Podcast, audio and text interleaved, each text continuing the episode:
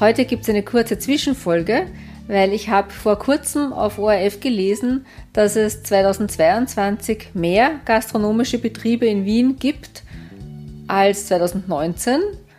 Da hat jemand von der Wirtschaftskammer gesprochen, dass es um 364 mehr Gewerbescheine in der Gastronomie gibt als eben 2019. Und das stimmt mit meiner persönlichen Empfinden gar nicht überein, was wahrscheinlich kein Widerspruch ist, weil die einen Lokale schließen, die anderen machen auf. Also allein von den Restaurants, die ich hier im Podcast schon vorgestellt habe, sind schon sechs wieder geschlossen. Und ja, die habe ich gekennzeichnet jeweils mit geschlossen. Und ich habe es von meiner Homepage runtergenommen, aber von der Podcast-App habe ich es jetzt nicht entfernt. Aber ich möchte mal kurz sagen, welche Lokale das sind. Das eine ist das Florentin. Das war so ein israelisches Restaurant. Das gab es im siebten Bezirk und im neunten, soviel ich weiß, im neunten Bezirk in der Berggasse, wo davor das Café Berg war, wo ich auch sehr gerne frühstücken war, was mir schon sehr leid getan hat, wie das geschlossen wurde. Und jetzt hat das Florentin auch geschlossen. Es gibt so ein ähnliches Angebot, auch im siebten Bezirk, das Macom.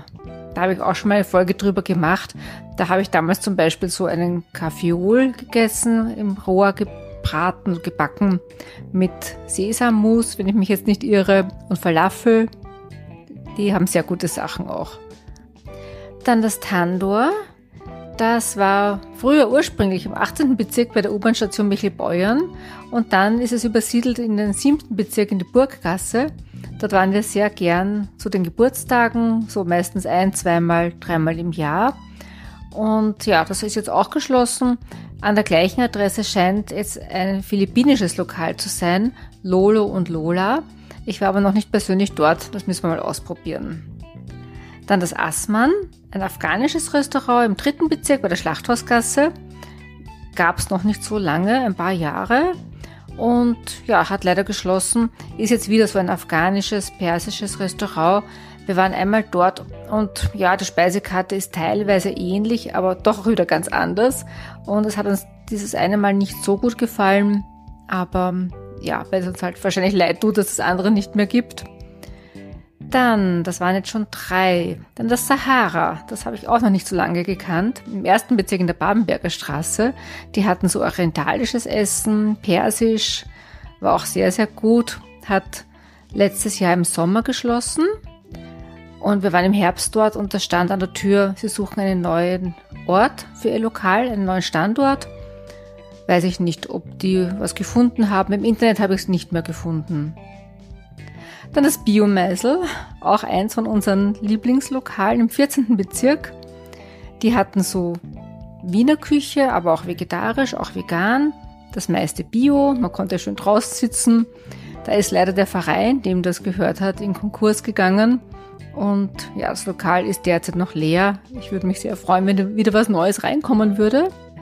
Und als letztes hat auch das Symposion geschlossen, ein griechisches Restaurant, das erst Ende April 2022 eröffnet hat und scheinbar im Oktober wieder geschlossen wurde.